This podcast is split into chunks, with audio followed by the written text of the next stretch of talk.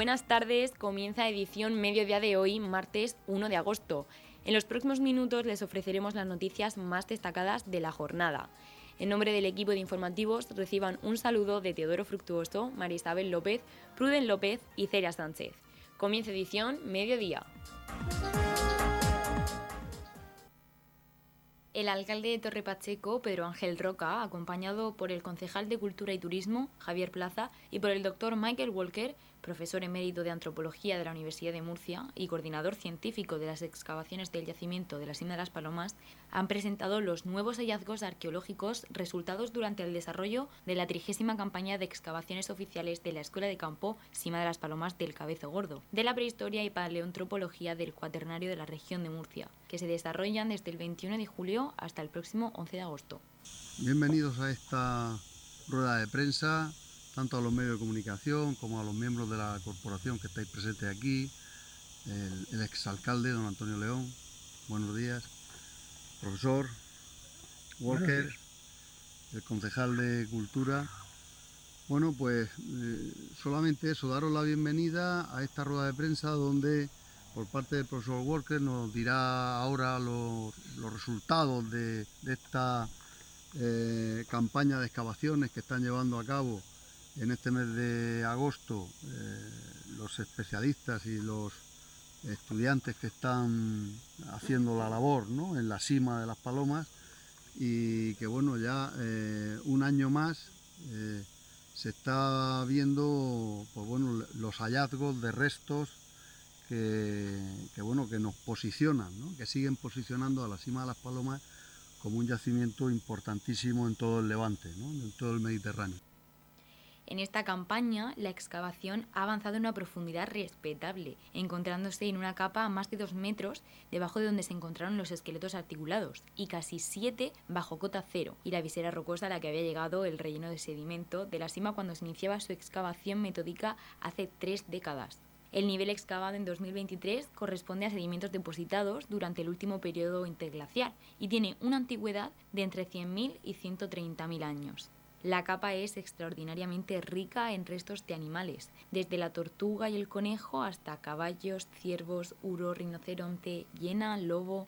Aunque algunos restos recuperados en la actual campaña no muestran señales de exposición al fuego, hay numerosos fragmentos carbonizados, tanto de huesos grandes como de menores, y otros con indicio de corte o rotura que indican la importancia del lugar para la preparación y el estado de la carne.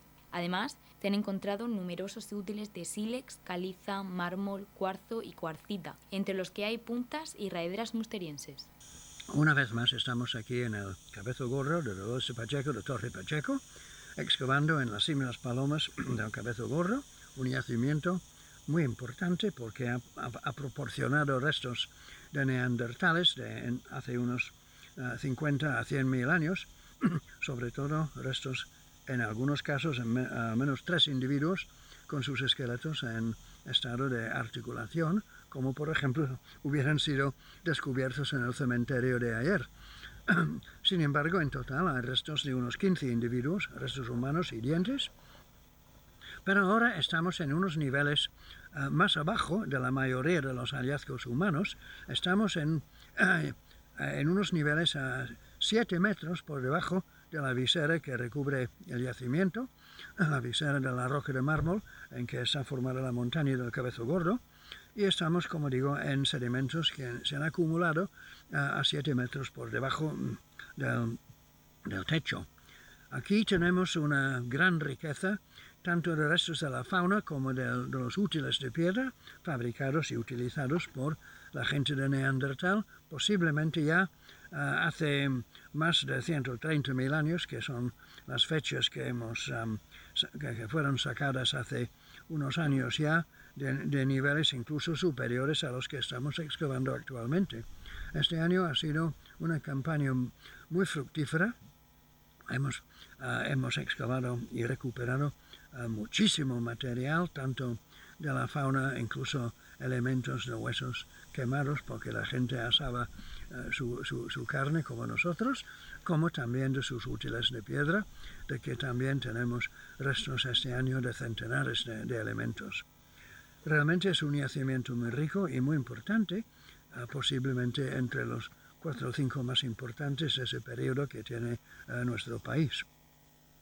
Desde luego es un lujo poder excavar aquí en estas condiciones tan favorables, aquí en Dolores Pacheco, en, Torre Pacheco, y, bueno, esperemos que podamos seguir trabajando durante muchos, muchos años más.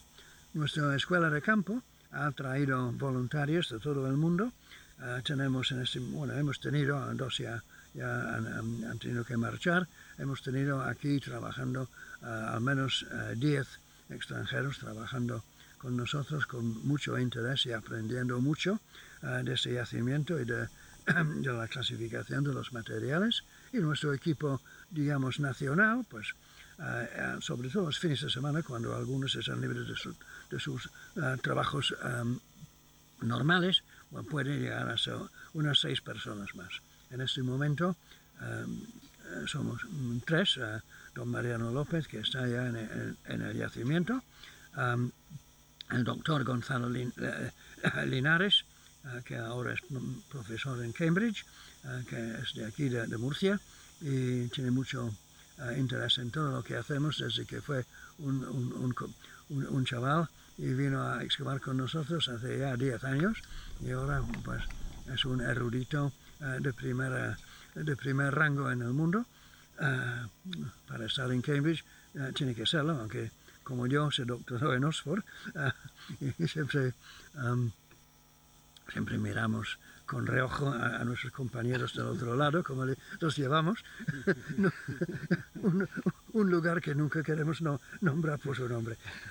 Ah, bueno, pues lo que quiero decir es que aquí en, en, Murcia y sobre todo aquí en las Islas Palomas ah, hemos atraído la atención de expertos de todo el mundo que colaboran con nosotros, como se puede ver en el, um, en, el dossier que hemos preparado, pero no, no, es, no es momento para, uh, para comentarlos, porque lo que tenemos que uh, poner en primer plano ahora es lo que estamos haciendo en este momento y uh, la composición de nuestro equipo, sobre todo el equipo local, y agradecemos el, apoyo del Ayuntamiento de Torre Pacheco y su corporación y también de, las demás eh, estancias eh, em, oficiales de la región de Murcia que siempre han, eh, han favorecido nuestro trabajo.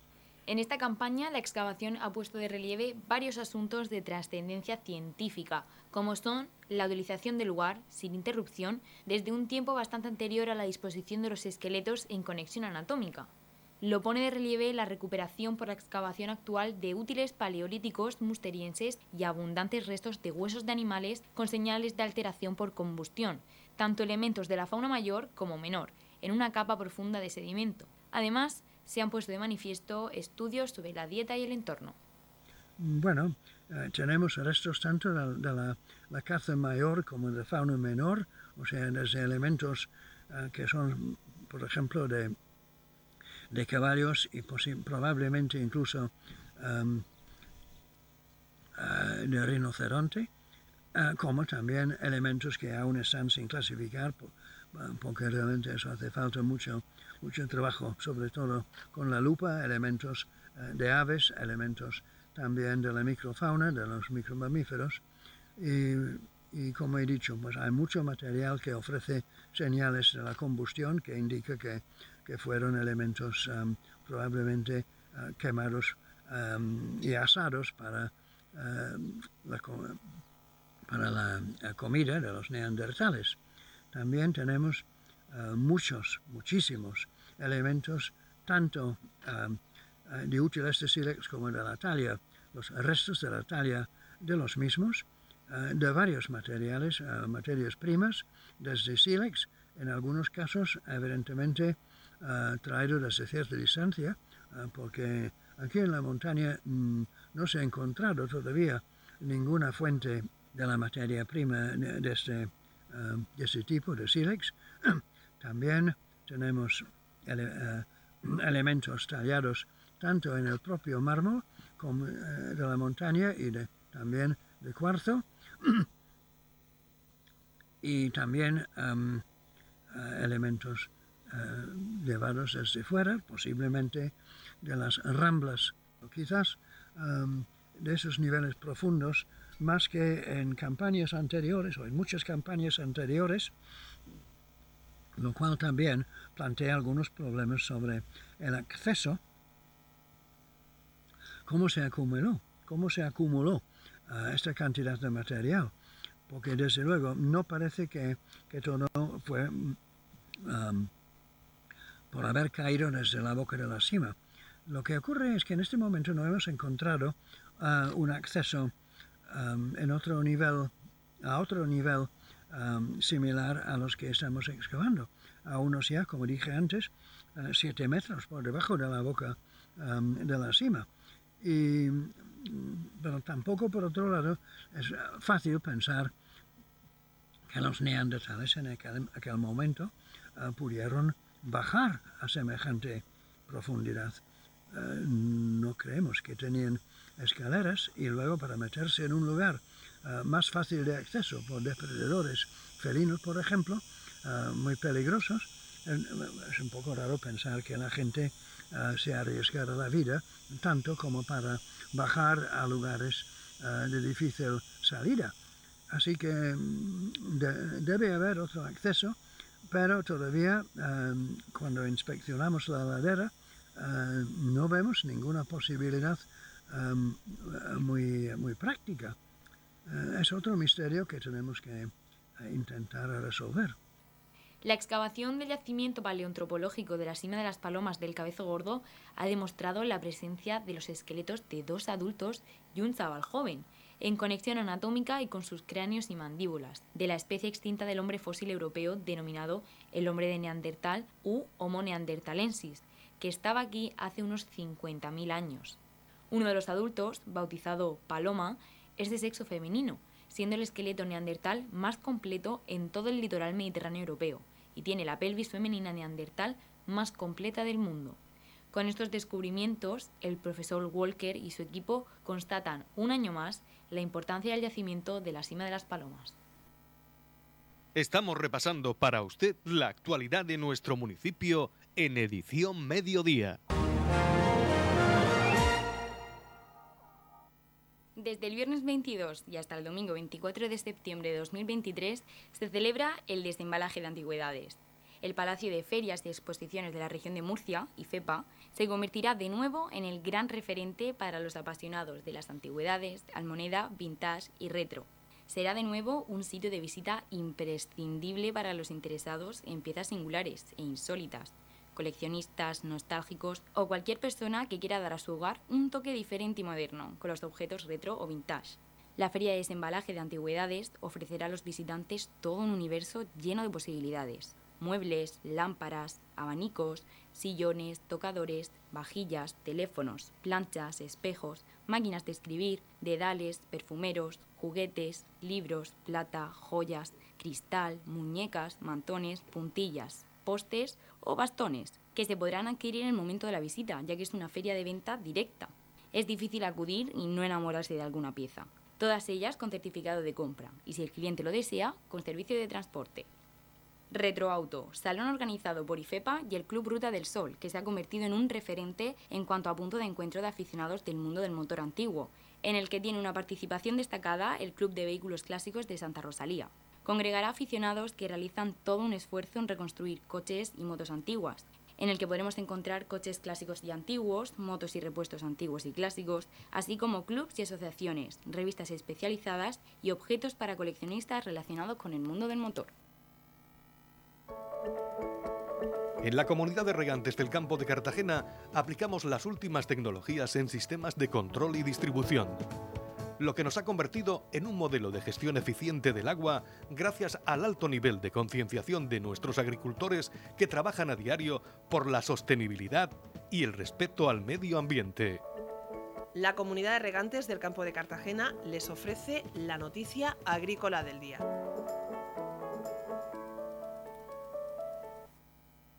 El IMIDA lleva a cabo en la finca Torreblanca, en Dolores de Pacheco, investigaciones para introducir cultivos en nuestra región de frutas de gran valor comercial como la pitaya o fruta del dragón. La comunidad impulsa la introducción en la región de cultivos de frutas de gran valor comercial para los agricultores como es la pitaya o fruta del dragón, cultivo con escasas necesidades hídricas y que produce frutos de gran valor comercial desde septiembre a mayo. La finalidad es ofrecer a los agricultores variedades que les proporcionen una producción alternativa y rentable, además de proporcionar variedades tempranas y tardías con la finalidad de comerciarlas en épocas donde exista alta demanda por parte de los consumidores y haya poca competencia en los mercados. Estas investigaciones las lleva a cabo el Instituto Murciano de Investigación y Desarrollo Agrario y Medioambiental, el IMIDA, dependiente de la Consejería de Agua, Agricultura, Ganadería y Pesca, en la finca experimental de Torreblanca, situada en el término municipal de Torrepacheco y que tiene una superficie total de 14 hectáreas.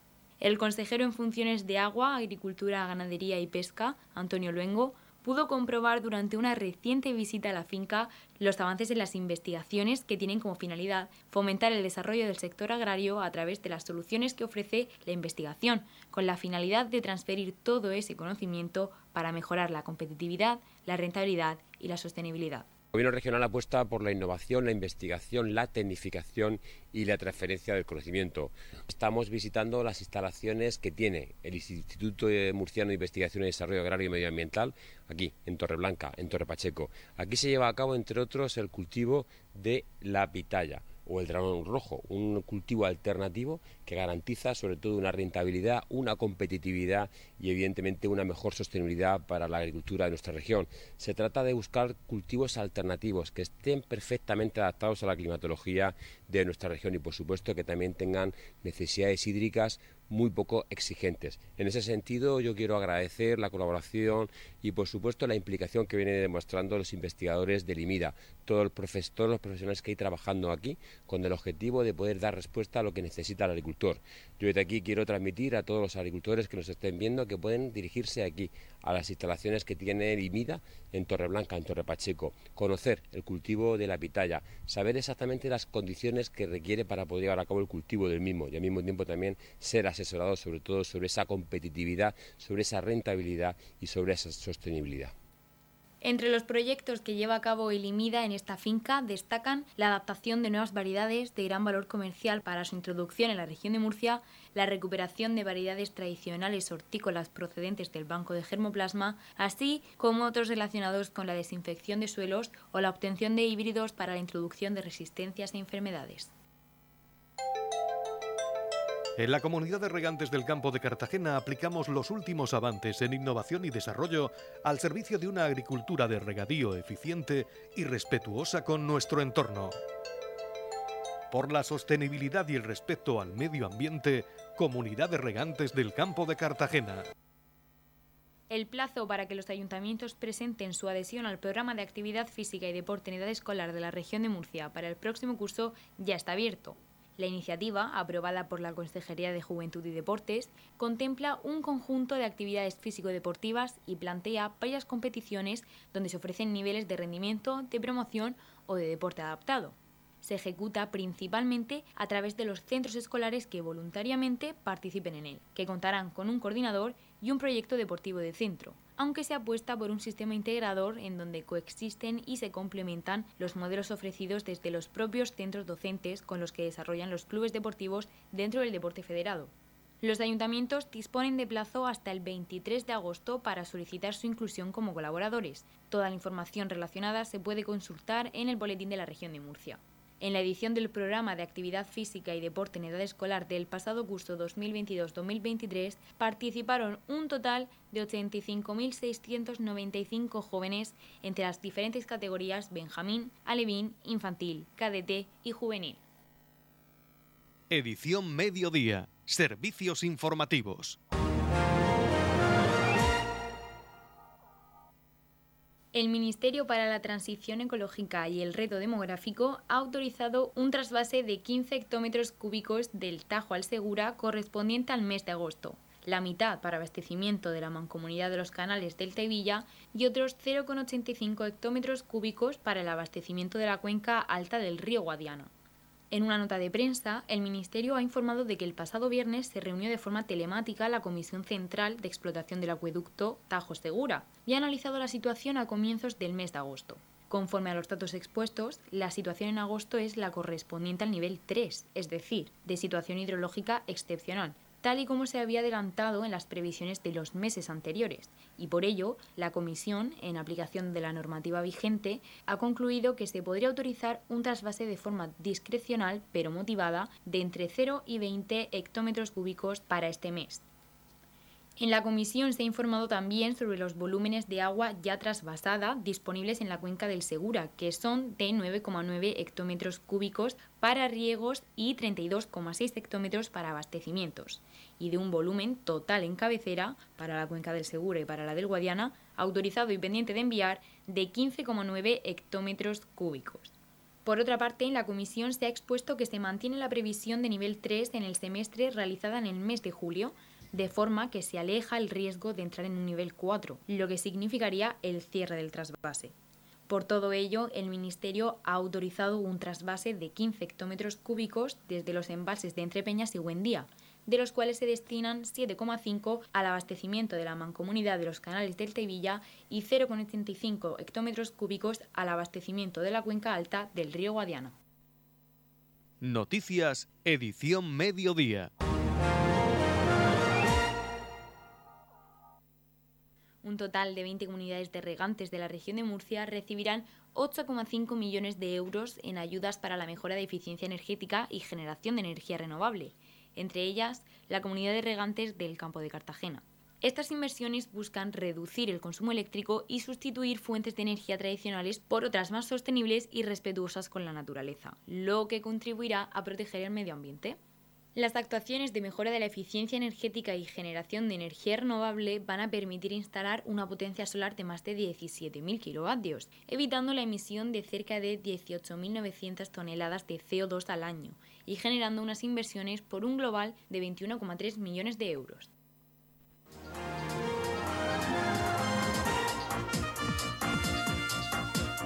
Edición Mediodía. Noticias. El Ayuntamiento de Torrepacheco ha iniciado el expediente administrativo para conceder el título de hijo predilecto de Torrepacheco al jugador de tenis paralímpico don Enrique Siscar Meseguer. Por este motivo, el instructor de este expediente, el concejal delegado de Festejos, Deportes y Nuevas Tecnologías, Pedro José Baró Jiménez, invita a la ciudadanía a adherirse a esta distinción. Baró recordó que las adhesiones a este expediente se pueden enviar a la dirección de correo electrónico archivo.municipal@torrepacheco.es antes del 15 de agosto. Igualmente, las personas que así lo deseen pueden adherirse a este reconocimiento plasmando su firma en las hojas de recogida de firmas ubicadas en la alcaldía del Ayuntamiento de Torrepacheco. Muy buenas al municipio de Torrepacheco. Soy Pedro Baró, concejal de deportes e instructor del nombramiento como hijo predilecto de la Villa de Torrepacheco al tenista paralímpico Quique Siscar. Os invito a que todos los ciudadanos que quieran adherirse a dicho reconocimiento puedan hacerlo a través de la web del Ayuntamiento de Torre Pacheco y también al correo archivo.municipal.torrepacheco.es. Creemos que es una buena oportunidad para reconocer los logros de un tenista que ha superado las consecuencias de un grave accidente y que lleva con honor el nombre de Torre Pacheco por cada campeonato que disputa. Sabéis que tanto a nivel nacional como a nivel internacional eh, en los últimos años está obteniendo unos logros muy importantes. Por lo tanto, se está convirtiendo en uno de nuestros mejores embajadores. Y Quique es un campeón y una referencia para nuestros deportistas. Va de logro en logro. Ha disputado también las, Olimpiadas, que no nos podemos olvidar. Por supuesto, creemos que se merece este reconocimiento de hijo predilecto y recuerdo que todas las asociaciones que habéis recibido por parte de Participación Ciudadana mail para adherirse tenéis tiempo hasta el 15 de agosto. Vuelvo a recordar el mail. Cualquier ciudadano puede adherirse al archivo.municipal.torrepacheco.es. Muchísimas gracias a todos.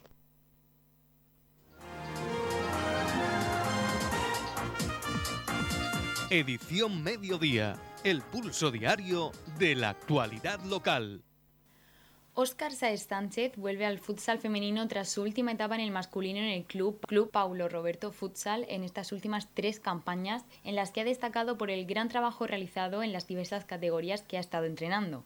Ahora, y tras su trabajo en los clubes ribereños del Mar Menor, Patrulla Águila, Pacote de San Javier y San Pedro del Pinatar, y sus colaboraciones con la Federación de Fútbol de la región de Murcia en las selecciones base, Óscar vuelve al banquillo para dirigir a un equipo femenino, y en este caso será el equipo filial del STV de Primera División, con unas expectativas muy altas por ambas partes, tanto del club como del propio entrenador, lo que dibuja un escenario con mucha exigencia en esta nueva relación.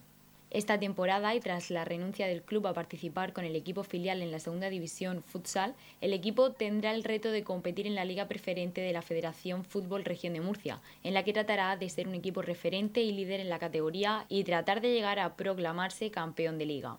Además, Oscar será el encargado de la parcela de la dirección deportiva de coordinar con el primer equipo las bases, diseñar el organigrama para trabajar esta temporada y volver a construir una cantera fuerte y referente en esta comarca con la intención de superar las cifras históricas de jugadoras de futsal femenino. Bueno, la función que, voy a tener este año con, con STV Rordán, la verdad que me ilusiona muchísimo, eh, me apasiona. Pues, primero, ser entrenador del filial, un filial que viene ya con problemas eh, en los digamos en los despachos por temas del descenso, por desgracia, por, por temas económicos y recuperar un poco esa esencia del filial del Rodán.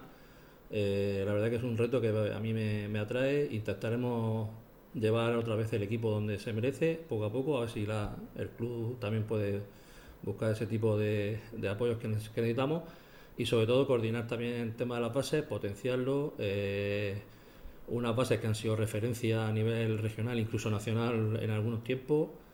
Y bueno, pues vamos a intentar recuperar esa, esa esencia, eh, potenciar sobre todo las bases, que salgan más niñas de aquí y que puedan jugar en el primer equipo. Ese es mi, mi mayor reto y vamos a intentarlo. Bueno, y en cuanto al objetivo del equipo preferente, del equipo filial, eh, obviamente eh, tenemos un equipo de primera división y hay que ayudar a ese equipo de primera división y va, para mí sería un reto el, cada convocatoria de cada jugadora del equipo filial hacia arriba y trabajar en base a eso. Y es la mejor forma de jugar, formar jugadoras para que puedan jugar en primera división. La verdad que eh, el año pasado, por ejemplo, era más fácil porque la categoría era más con más nivel, pero el reto ahora es mayor. O sea, tenemos, tenemos que formar jugadoras, ayudar al primer equipo que va a estar en primera división y bueno, ese reto a la verdad que me, me apasiona y, desde el primer día vamos a trabajar en ello para que la mayor cantidad de jugadoras del filial puedan estar, arriba.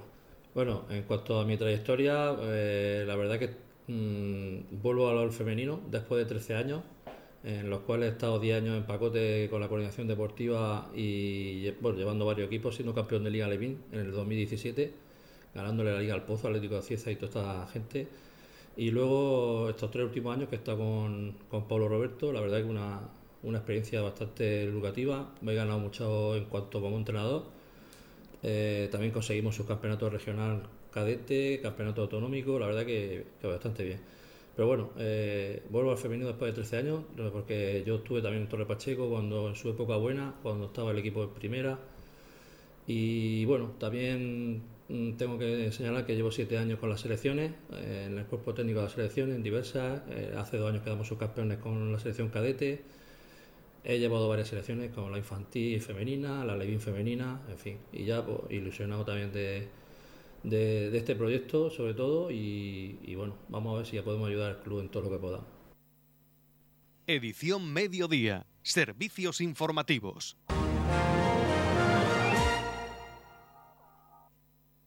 El próximo domingo 27 de agosto se celebra, con motivo de las fiestas del Jimenado, la decimosexta superconcentración motera. Será a partir de las 10 y media de la mañana en el recinto de fiestas y durante la concentración se celebrarán diferentes actividades y concursos y además se sortearán premios y regalos entre los asistentes. La música la pondrá en concierto el grupo Calle del Ritmo. Nos habla de esta concentración motera Anabel Cánovas, miembro de la comisión de las fiestas del Jimenado 2023. Comenzamos las fiestas patronales de Jimenado con la superconcentración motera el próximo 27 de agosto a partir de las 10 y media de la mañana en el recinto de fiestas. A lo largo de la mañana los moteros podrán disfrutar de diferentes actividades, premios y una espectacular parrillada. Para continuar la tarde contaremos con un concierto a cargo del grupo de música Calle del Ritmo. Os esperamos. En la comunidad de regantes del campo de Cartagena aplicamos los últimos avances en innovación y desarrollo al servicio de una agricultura de regadío eficiente y respetuosa con nuestro entorno. Por la sostenibilidad y el respeto al medio ambiente, Comunidad de Regantes del Campo de Cartagena. La comunidad de regantes del campo de Cartagena les ofrece la información del tiempo.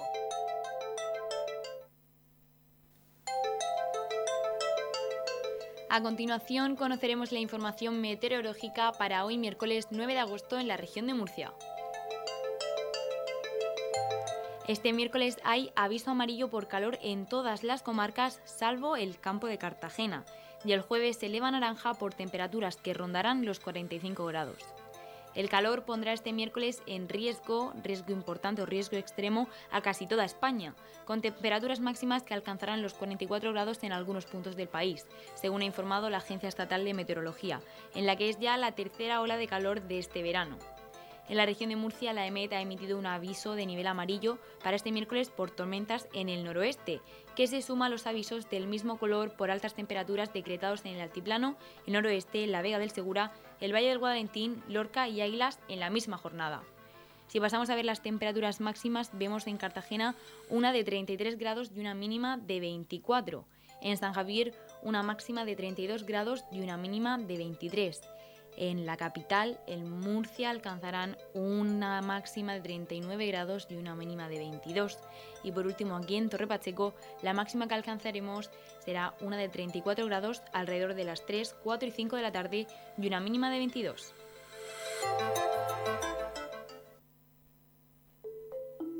En la comunidad de regantes del campo de Cartagena trabajamos diariamente en la aplicación de las últimas tecnologías en nuestros sistemas de control y distribución por la sostenibilidad y el respeto al medio ambiente, Comunidad de Regantes del Campo de Cartagena.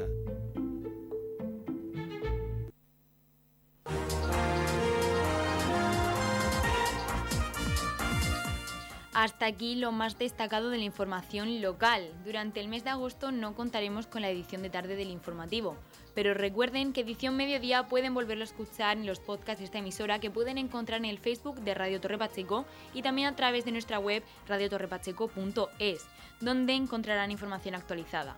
Les deseamos que pasen una muy buena tarde.